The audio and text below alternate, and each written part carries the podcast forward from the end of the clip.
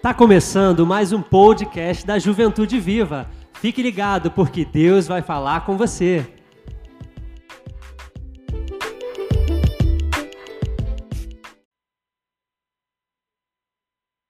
Diz assim a palavra do Senhor. Então, Balaão levantou-se pela manhã, abardou a sua jumenta e partiu com os príncipes de Moabe. Acendeu-se a ira de Deus, porque ele se foi, e o anjo do Senhor pôs-se-lhe no caminho por adversário. Ora, Balaão ia caminhando, montado na sua jumenta, e dois de seus servos com ele. Viu, pois, a jumenta o anjo do Senhor parado no caminho, com a sua espada, sua espada desembanhada na mão. Pelo que se desviou a jumenta do caminho, indo pelo campo. Então Balaão espancou a jumenta para fazê-la tornar ao caminho. Mas o Senhor pôs-se numa vereda entre as vinhas, havendo um muro de um lado para o, de um lado e do outro. Vendo, pois, a jumento, o anjo do Senhor cozeu-se sobre o muro, contra o muro, e comprimiu-se contra este o pé de Balaão, por isso tornou espancá-la. Então o anjo do Senhor passou mais adiante, pôs-se no lugar estreito, onde não havia caminho para se desviar, nem para a direita nem para a esquerda. Vendo a jumento, o anjo do Senhor deixou-se cair debaixo de Balaão, acendeu-se a ira dele e espancou a jumenta com a vara. Versículo 28. Então o Senhor fez falar a jumento, o qual disse a Balaão: Que te fiz eu, que me espancaste já três vezes? Respondeu Balaão a jumenta: Porque zombaste de mim, tivera eu uma espada na mão e agora te mataria. Replicou jumenta Balaão: Porventura não sou sua jumenta em que toda a tua vida cavalgastes até hoje? Acaso tem sido meu costume fazer assim contigo? Ele respondeu: Não. Versículo 31. Então o Senhor abriu os olhos a Balaão e viu o anjo do Senhor que estava no caminho com a sua espada desembanhada na mão, pelo que inclinou a cabeça e prostrou-se o rosto em terra. Então o anjo do Senhor disse: Porque já três vezes três vezes espancaste a jumenta. Eis que eu saí com o teu adversário, porque o teu caminho é perverso diante de mim.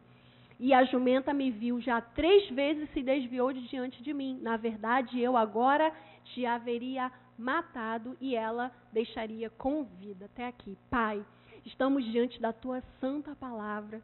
A tua palavra poderosa, a tua palavra é perfeita, que vem de encontro exatamente naquilo que precisamos ouvir. Deus, o Senhor já falou aqui durante os louvores, o Senhor já tem agido, o Senhor já tem movido. Mas a nossa fala nessa noite, Pai, com muita simplicidade, é que o Senhor fale, Pai, que o Senhor continue falando aos nossos corações. Abre, Senhor, os nossos ouvidos nessa noite. Abre, Senhor, o nosso entendimento, que possamos ouvir a Tua voz. Alimenta-nos, trata-nos nessa noite. É o que te pedimos e agradecemos em nome de Jesus.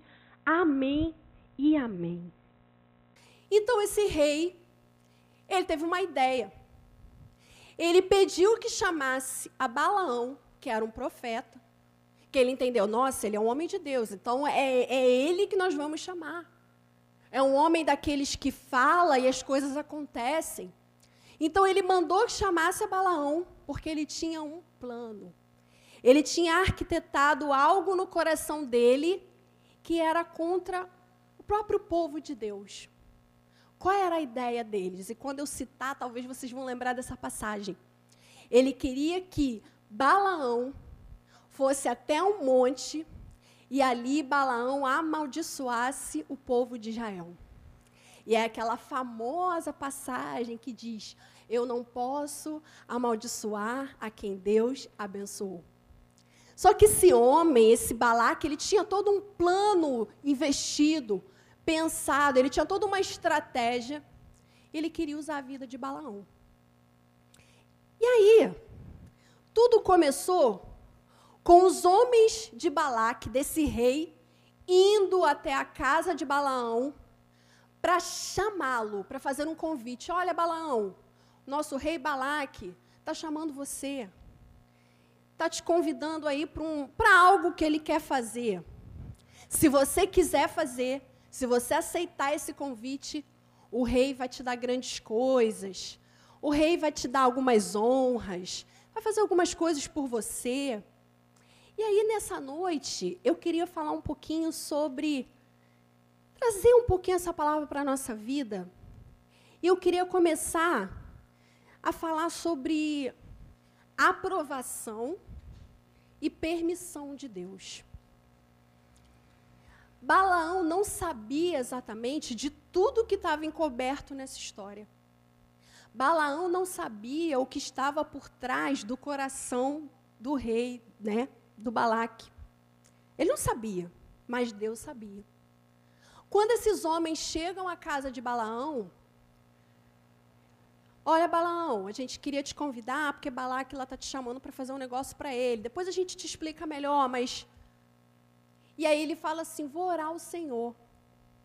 Quando ele vai orar, Deus fala assim para ele: ó, não, não vai com esse povo.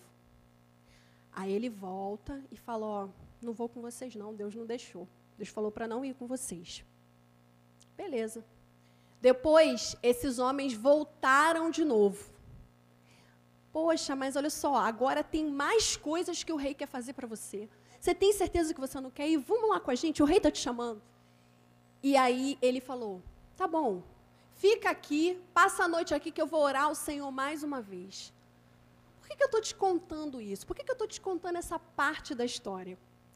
Porque, de fato, Balaão até, até, entendia que para tomar decisões, ele precisava falar com Deus.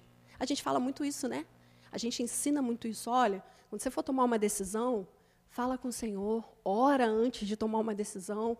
Coloca diante de Deus aquilo que você está pretendendo, seus planos, o que você quer fazer.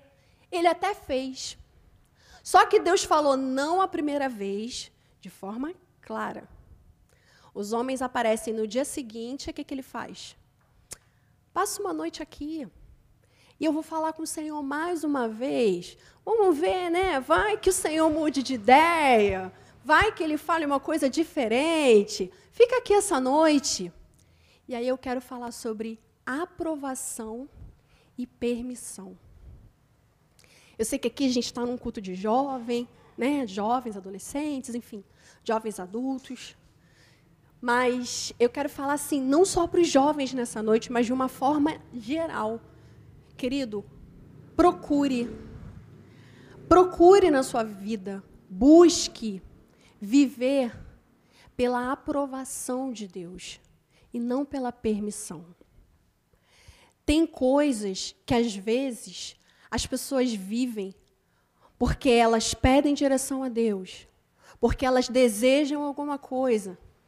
E às vezes ela diz assim: Deus, o Senhor permite isso acontecer? E meio que elas vão, sabe, levando e elas vão insistindo, mas é diferente. É diferente quando você vive alguma coisa que é a aprovação de Deus para sua vida. É diferente quando você vive alguma coisa que claramente Deus está confirmando, claramente Deus está te conduzindo, claramente Deus está realizando. Exemplo: Rei Saul e Rei Davi. Como o Rei Saul foi levantado? Senhor, queremos um rei.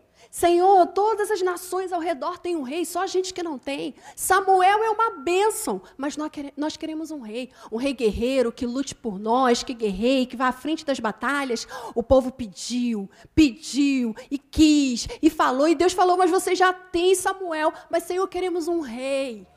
Não queremos um sacerdote, queremos um rei. E aí, até então, Deus levanta Saul. Deus levanta Saul é uma benção. Saul começou bem. Se você for estudar, se você for olhar a história dele, começou certinho.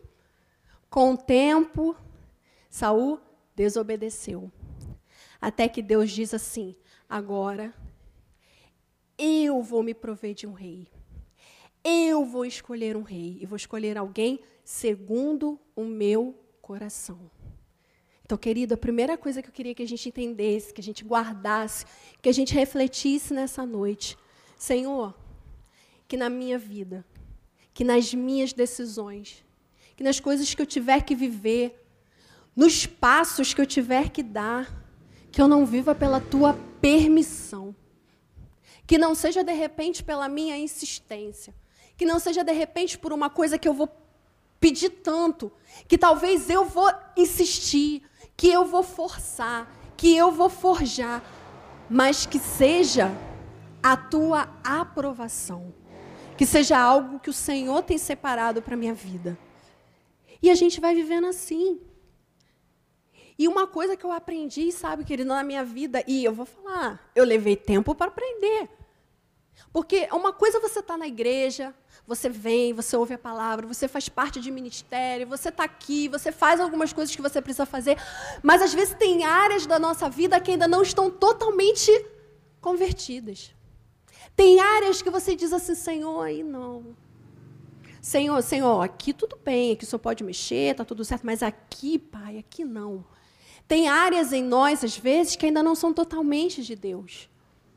E aí, coisas que você talvez deveria submeter, deveria entregar, deveria colocar diante de Deus, você fala assim: ah, Senhor, deixa que eu faço, deixa que eu vejo, deixa que eu resolvo.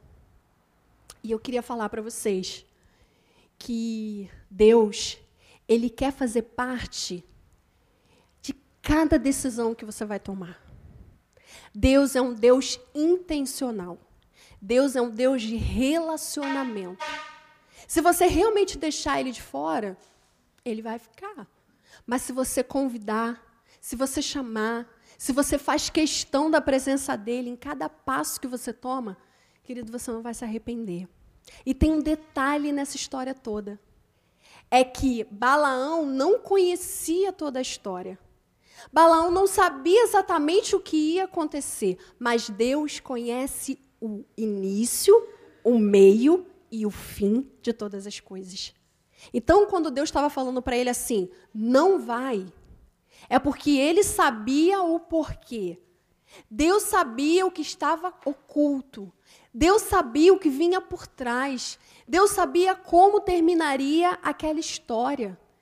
E a gente precisa, queridos, de fato ter essa dependência de Deus.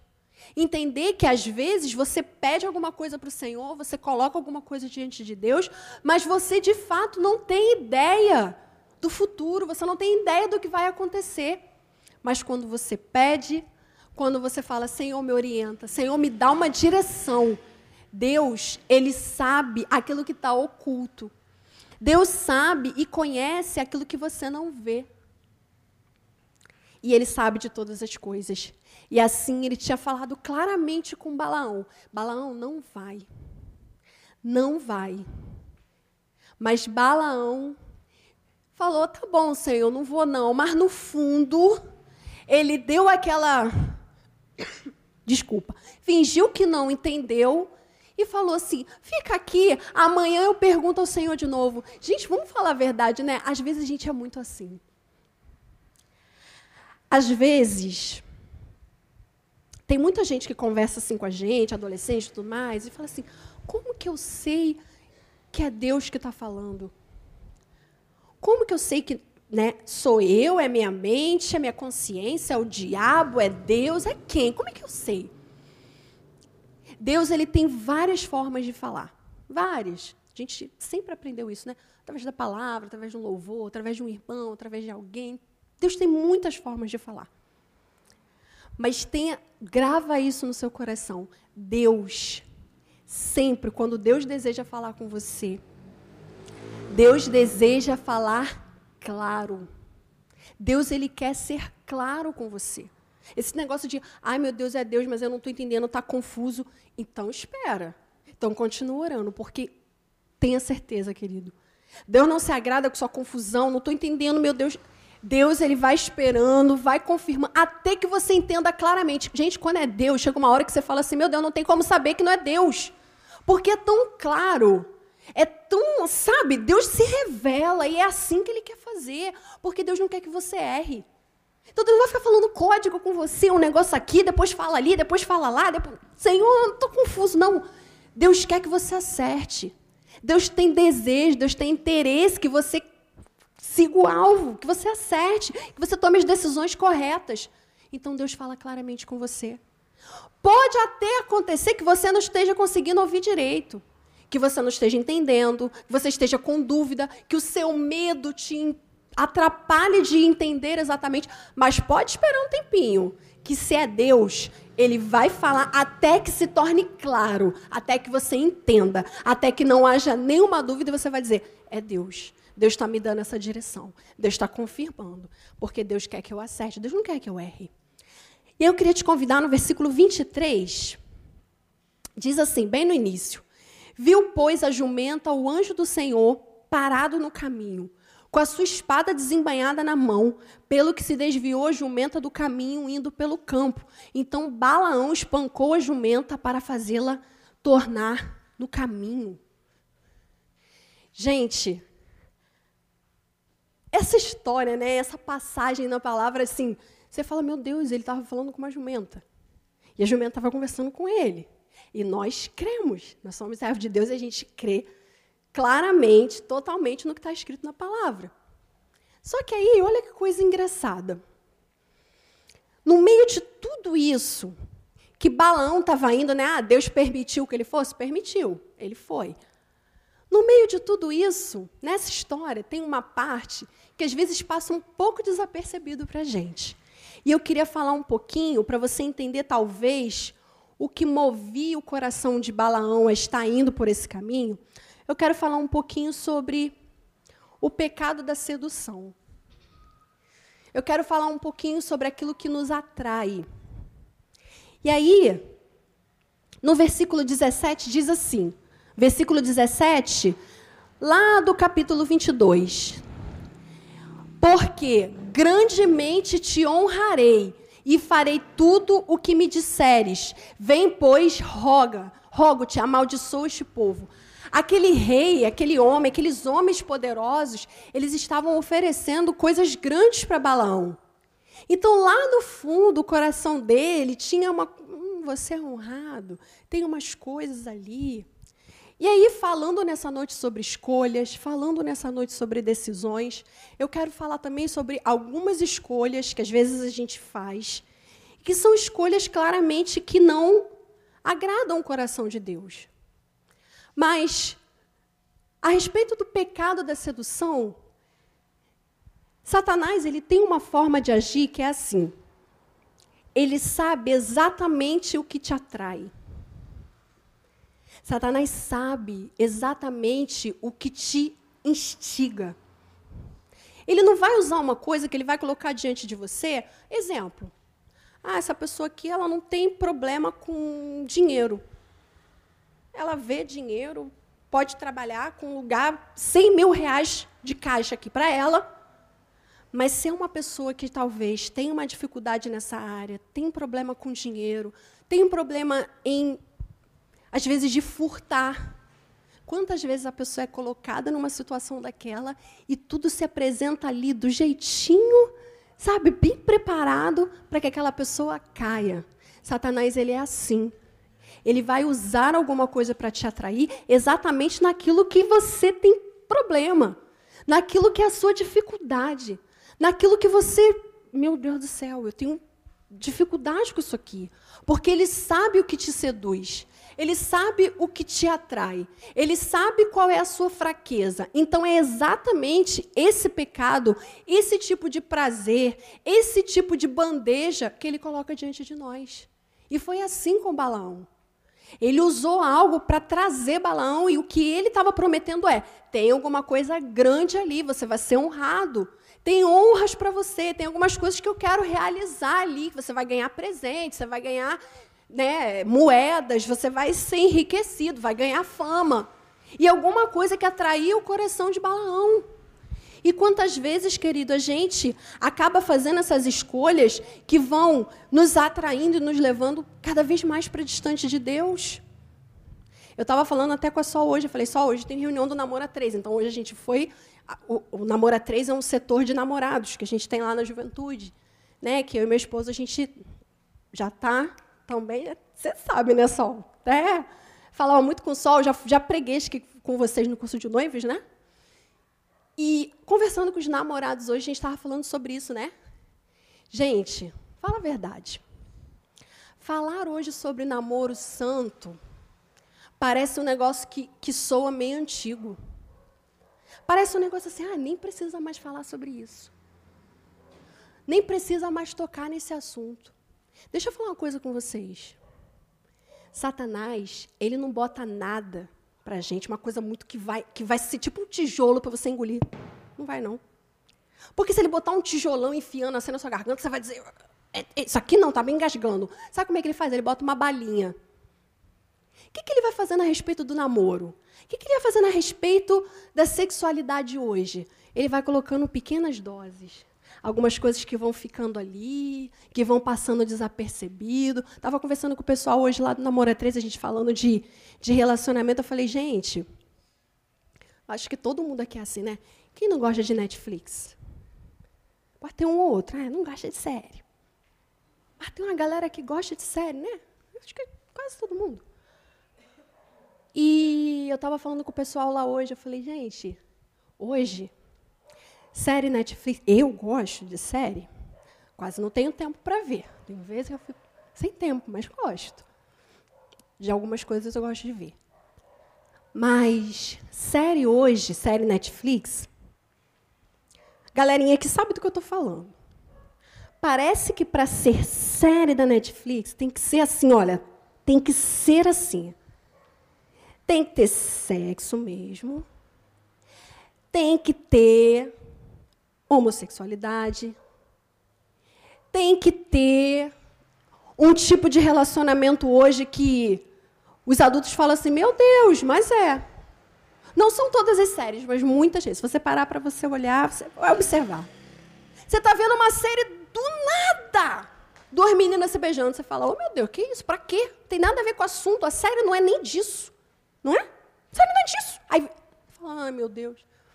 Às vezes você está vendo a série lá, a série é até legal, uma história maneira, daqui a pouco, uma cena picante, você chega a ficar assim. Gente, olha, já aconteceu de eu estar em casa assistindo uma série que eu falei, puxa, que série legal. Quando meu marido passou, ele falou, o que, que é isso? Eu falei, não sei. Entrou aqui agora, ó. Peraí, tô tirando agora. Eu não sei de onde que apareceu isso. Eu cheguei a ficar sem graça. Que ele se assustou, gente. Meu marido falou, o que, que é isso? Eu falei, não sei. Passa aqui. E por que, que eu estou dando esse exemplo? Porque Satanás ele sabe como fazer. Você vai vendo, você vai vendo, você vai vendo, que daqui a pouco vai tudo normal. Como é que era, né? O beijo na televisão aberta. O beijo homem-homem, mulher-mulher. Era um negócio que você falava assim, meu Deus, nunca, nunca pode ter. Hoje, eles vão colocando, vão colocando, vão colocando. Aí daqui a pouco você vai falando assim, ué, é, é errado? É, é, você até esquece. Porque é assim que Satanás faz. Ele vai colocando aos pouquinhos, ele vai colocando aos pouquinhos. E assim é diariamente na nossa vida.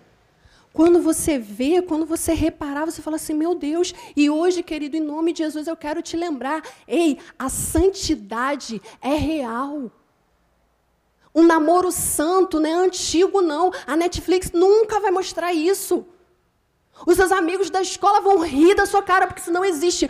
Pode parecer bobeira, pode parecer antigo, mas para o mundo lá fora, a palavra do Senhor fala assim: olha, renovem a sua mente, porque se você não renovar a sua mente, mas é renovar na palavra, daqui a pouco você está vivendo essas coisas do mundo, você está praticando, você está fazendo, você está achando legal, você está repetindo, você está igual Balaão, está sendo levado por aquilo que seduz o seu coração, por aquilo que te chama, por aquilo que te atrai.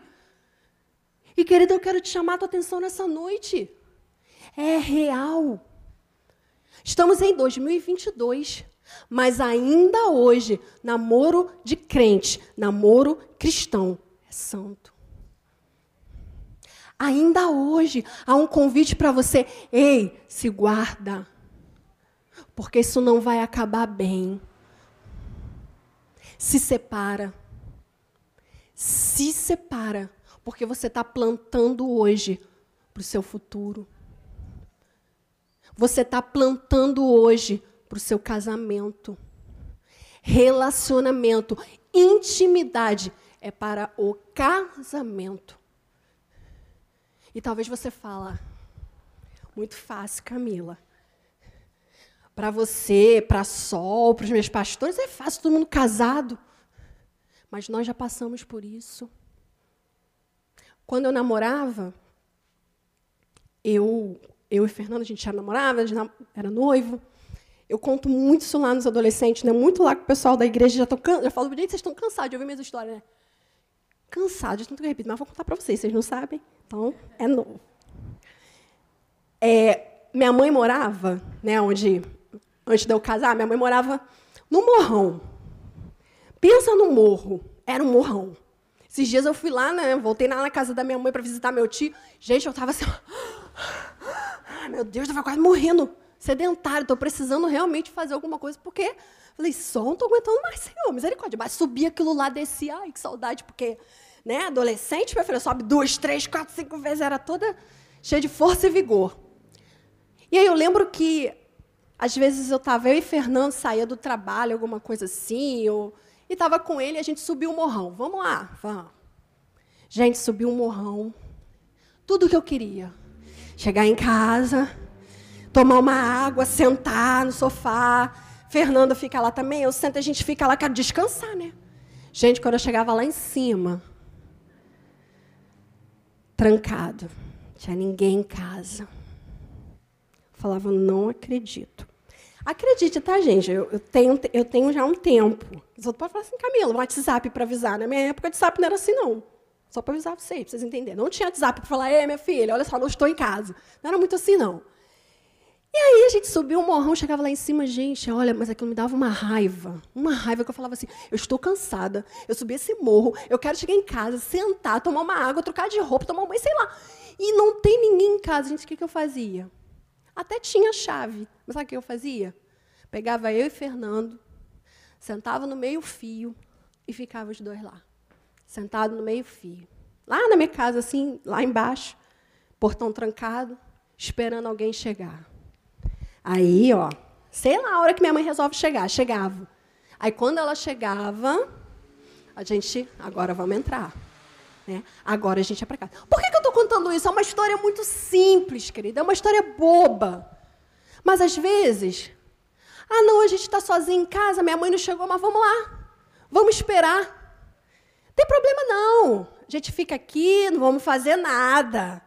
Né? A gente. Querido, então, né? Satanás está isso mesmo. Vai lá, vocês não vão fazer nada. Sei, vocês são crentes, vai, vai dar tudo certo. A gente tem que estar, tá, ó, esperto.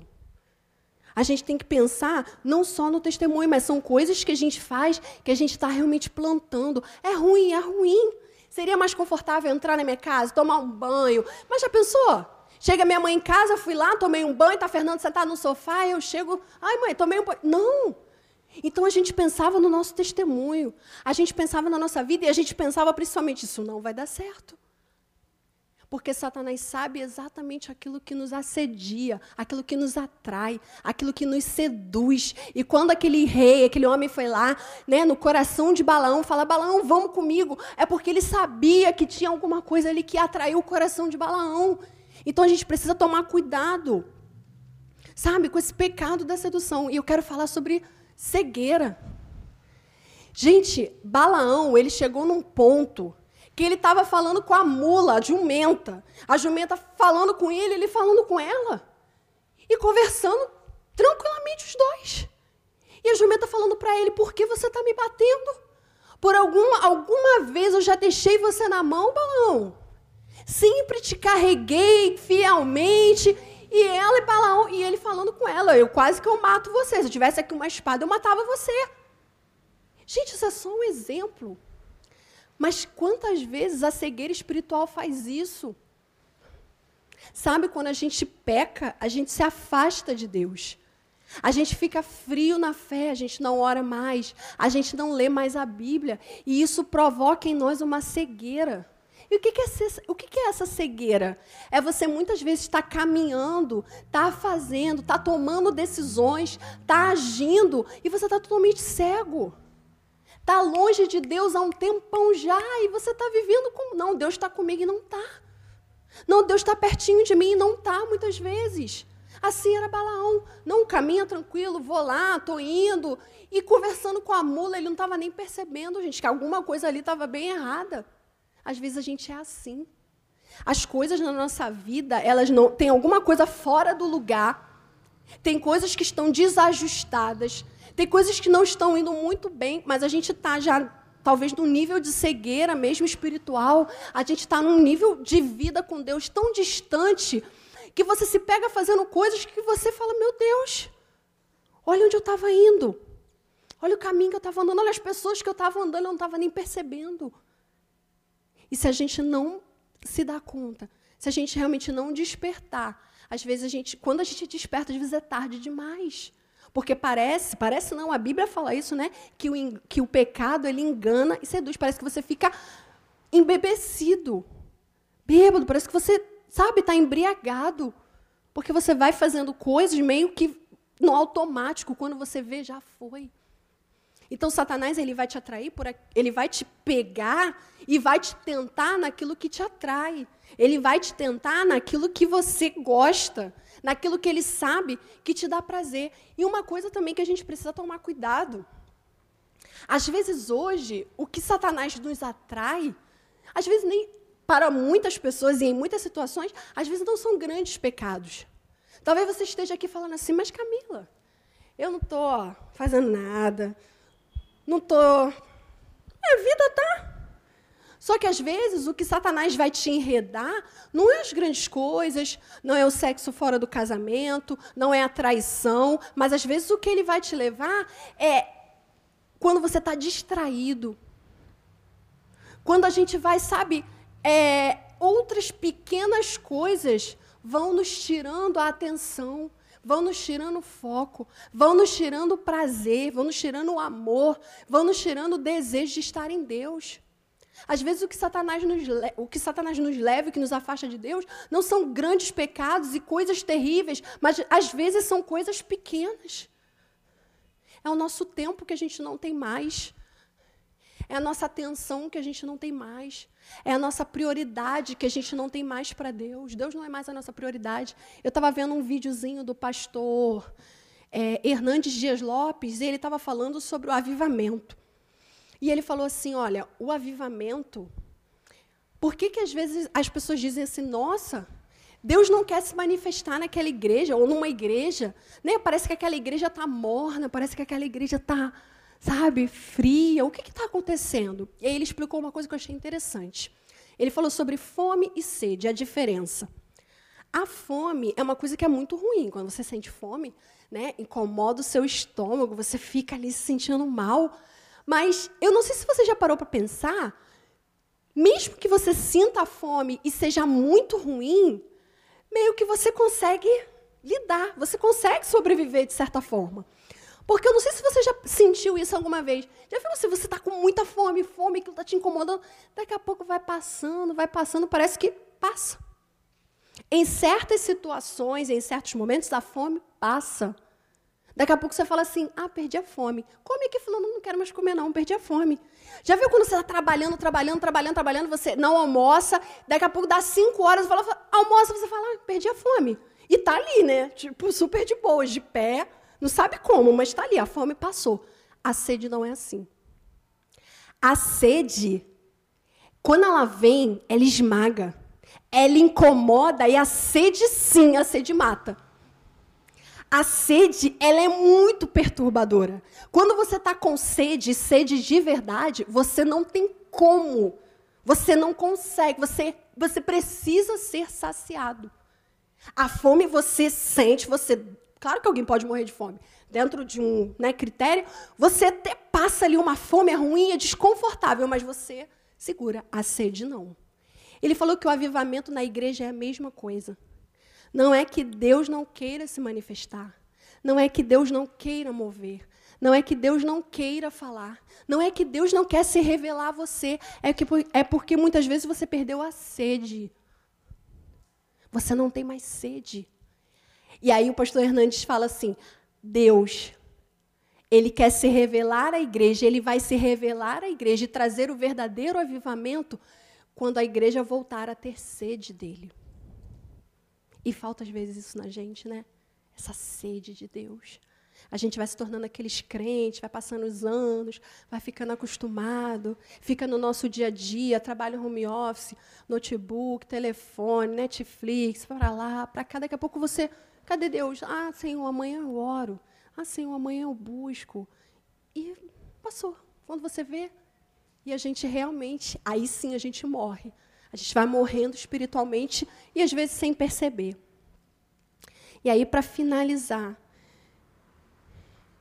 eu queria ir com você no versículo 32 e 33.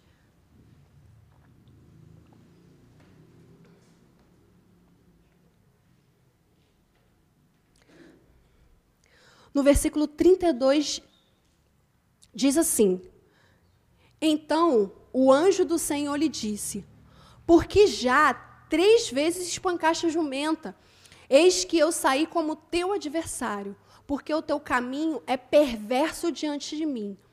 A jumenta me viu lá já três vezes, se desviou diante de mim. Na verdade, eu agora te haveria matado e ela eu deixaria com vida. Nesse diálogo, né, com o anjo, do anjo com ele, ele fala assim: "Olha, na verdade, você não sabe do que, na verdade essa jumenta estava te livrando. Na verdade, essa jumenta aqui, você está batendo nela, está querendo matar ela. Gente, havia um muro de um lado, um muro de outro. No meio, a jumenta, Balaão em cima. Do outro lado, um anjo com a espada assim. Não tinha para onde correr. Se a jumenta fosse, o anjo estava com a espada no alto, porque era contra Balaão a jumenta não ia, empacava, ia para um lado, ia para o outro, até que chegou um momento que ela baixou assim. E ele ficou assim, ela baixou. Na verdade, essa passagem na Bíblia nos ensina que existe no mundo espiritual, existe no mundo em que a gente vive, uma série de coisas que acontecem e muitas vezes a gente não vê, a gente não sabe, a gente não tem conhecimento. Eu queria falar um pouquinho agora, nessa, já me preparando para finalizar a palavra, eu queria falar um pouco sobre isso, sobre essa visão espiritual. E quando a gente fala de visão espiritual, muitas vezes a gente já liga e a gente já pensa assim: nossa, visão é o quê? Deus quer abrir meus olhos, quer que eu veja anjo? Não, eu não estou falando desse tipo de visão. Eu estou falando sobre Deus quer abrir sua visão. Deus quer te dar sabedoria. Deus quer fazer com que você perceba as coisas, mesmo quando elas não estão muito aparentes. Eu estou falando sobre discernimento. Quando você anda com Deus, quando você tem vida com Deus, Deus te dá discernimento. O que, que é isso? É a capacidade de você discernir. É a capacidade de você olhar uma situação e você aprender a julgar da maneira correta. É a capacidade de você fazer boas escolhas. E querido, só o Espírito Santo pode fazer isso em nós. E de que forma ele faz isso? De que forma ele produz isso em nós quando nos relacionamos com ele?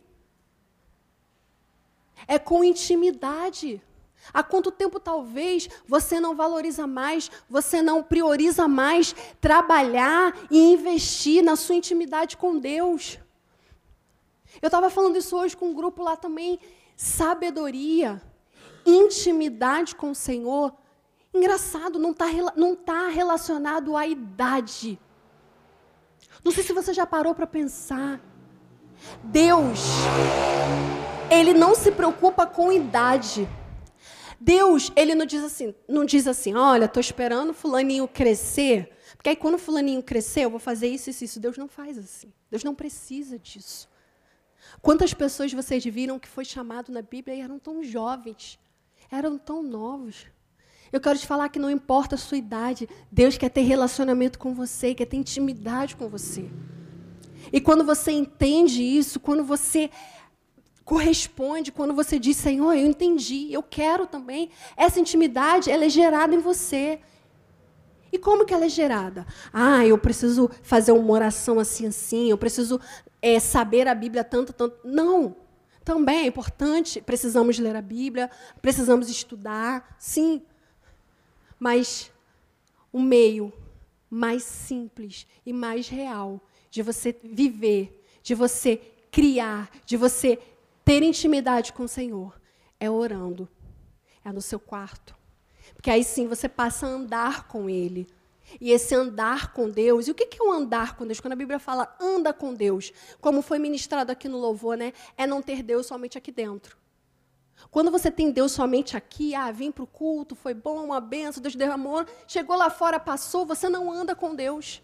Andar com Deus é, é, é, é uma completude.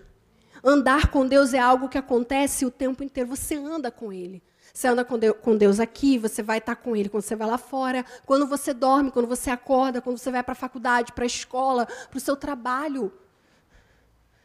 E é isso que Deus quer criar. E é esse andar com Deus que Deus vai começando a te dar essa sabedoria. Aí sim, Deus abre a nossa visão, nos dá visão espiritual. Quantas vezes de pessoas se aproximarem de você, de decisões que você vier a tomar. Senhor, eu estou orando, eu estou buscando direção. Qual o curso, a faculdade, o que, que eu faço? Deus, Ele te ajuda. Deus ele vai te mostrando, vai abrindo realmente a sua mente, vai abrindo a sua visão até que você possa ver as coisas. E também, não só ele nos ensina a fazer as escolhas certas, mas ele também abre a nossa visão quando alguma coisa não está bem, quando alguma coisa está errada. Quando às vezes você tem caminhado, andado por caminhos, por exemplo, quando você anda no pecado, existe uma cegueira. Muitas vezes você não consegue compreender o seu coração como verdadeiramente ele está. Mas quando você anda com Deus, uma das primeiras coisas que o Senhor faz com a gente, ele começa a mostrar onde está errado. Meu filho, precisa mudar isso aqui. Precisa ajustar isso aqui. Você precisa se arrepender. Porque é isso que vai gerar em nós, que vai abrir os nossos olhos, nos fazer entender o que precisa ser mudado para que verdadeiramente venha o avivamento. Gente, eu vou terminar mesmo, porque eu sempre falo que vou terminar, nunca termino, mas agora é sério. É, avivamento, a gente, a gente costuma pensar assim. Nossa, Camila, avivamento é assim, né? É a igreja pegando fogo, todo mundo no chão, falando em línguas. Também. Mas você sabe de qual avivamento eu estou falando? E qual é o avivamento maior que o Senhor quer trazer à sua igreja? Não é só esse avivamento de todo mundo falar em línguas, da igreja pegar fogo, isso é muito bom. Mas o maior de todos os avivamentos é aquele gerado pelo arrependimento. Toda vez que uma igreja foi avivada, toda vez que uma geração foi avivada, esse avivamento vem por meio de arrependimento. Gente, eu não sei se vocês já viram isso. Às vezes vem um mover de Deus, o fogo de Deus, e a pessoa fala assim: Nossa, foi um fogo, foi maravilhoso, e é maravilhoso mesmo. Quem não gosta, eu também amo. Mas o que, que adianta você falar assim, nossa, eu fiz, eu falei língua, e sai daí. Quando você chega ali na porta, você fala, mudou o quê? O que, que fez dentro de mim? O que, que provocou dentro de mim? O verdadeiro avivamento é quando você realmente reconhece: eu sou pobre, cego e nu. É quando realmente você entende quem você é em Deus. Só em Deus você é capaz de perceber quem você é. E quando você percebe que você não é nada, quando você percebe que você não é, Senhor, eu não sou digno nem de estar aqui, aí sim, o avivamento vem, porque tem arrependimento. Tem um lugar onde há quebrantamento, onde Deus pode limpar e tirar a impureza e ali derramar da sua glória, derramar da sua presença, derramar sim do seu avivamento, derramar da sua visão. Ele quer te dar visão. E uma visão não só. Talvez você receba o dom de, de visão, de revelação, de ver realmente o mundo espiritual, mas eu não estou falando disso nessa noite. Eu estou falando da visão de sabedoria. Eu estou falando daquele versículo quando diz que, olha, os nossos jovens terão visão. Que tremendo, né? Quando o Espírito do Senhor Deus fosse derramado, os nossos jovens terão visão. O que, que é isso? São jovens segundo o coração de Deus. São jovens que estão lá na faculdade, não é só para estudar, não é só para se formar. Mas existe um ambiente espiritual ali, existem pessoas que Deus quer te dar ali na faculdade. Isso é visão. Aquela sua amiga drogada que senta do teu lado, aquela pessoa que vive bebendo, aquela pessoa que vive te chamando para chopada, vamos para chopada, vamos para chopada, é aquela pessoa que Deus quer te dar. E quando você tem visão, você entende o que você está fazendo ali. Visão espiritual para quando você fizer uma postagem, querido. E eu não quero falar de postagem para você pensar assim: nossa, peraí, tem alguém me vigiando. Não! Mas quando você postar alguma coisa, e eu estou falando para você, não é para você pensar no seu irmão, nem para o seu irmão pensar em você, nem para nem, nem A nem B pensar na postagem do outro. É você pensar na sua. Quando eu posto, quando eu posto alguma coisa nas minhas redes sociais, eu penso no que eu estou fazendo, eu penso na responsabilidade do que eu estou falando, eu penso que existe sim uma nuvem de testemunhas, eu penso sim que eu preciso edificar, eu uso minhas redes sociais sim para alcançar vidas, ou eu não estou nem aí. Sai postando, sai fazendo, ah, o negócio é comigo mesmo. Não. E você não tem que deixar de fazer ou fazer porque, ah, peraí, meu líder vai. Não. Quando há um avivamento aqui, quando há um arrependimento aqui, quando há um temor dentro de você, é natural, é consequência, as suas atitudes, o que você faz. Não é porque A ou B vai ver, porque minha mãe vai ver, ah, não, não vou fazer isso daqui, porque quando eu estou namorando na frente dos outros, aí, né, vamos comportar, né? Mas quando a gente está no escurinho, não tem ninguém olhando, aí o negócio acontece, o fogo. Não, não, não é isso. É temor. Senhor, não tem ninguém olhando, não tem ninguém vendo, mas o Senhor está aqui. Senhor, eu estou no meu namoro aqui sozinho. No escurinho, não era para estar. Tá. Que é uma coisa que a gente sempre fala no namoro a três, né? Vai namorar. Gente, é chato demais. É chato, porque eu sei que é que eu passei por isso. Namorar no sofá, nossa, aí, Camila, minha casa tem nem Sofá é uma coisa tão antiga. Namorar no sofá é tão antigo que eu acho que não tem nem mais sofá na casa das pessoas. Pois é. Mas faz isso. Paga o preço. Vai valer a pena. Sabe aquele irmãozinho chato que você tem que. Então, você fica, vai para lá que eu quero ficar sozinha. Evita. É por um tempo, depois vocês vão ter a vida inteira para ficar sozinhos. Mas faça isso, querido, não porque alguém está falando, por causa do seu pai, de sua mãe, do seu pastor.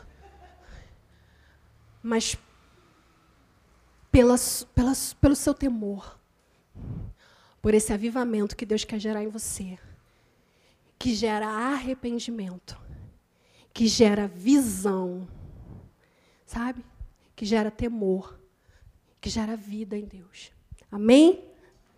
Eu queria finalizar aqui essa palavra e que o Senhor fale muito mais do que foi falado, muito mais do que foi trazido, que você possa meditar pensar, orar e viver o que o Senhor tem preparado para você. Nunca duvide disso, jovem, adolescente ou qualquer um que está aqui. Deus tem propósito. Deus tem propósito para a sua vida. Deus tem um propósito na sua vida. Pode demorar, pode passar um tempo, mas Deus tem propósitos. E às vezes você olha algumas coisas e você fala assim: Nossa, Senhor, está tão longe, está tão distante, está tão impossível. Quando alguém talvez fala para você assim, olha, você, você tem um dom e você tem alguma coisa, você fala, meu Deus, eu sou tudo errado.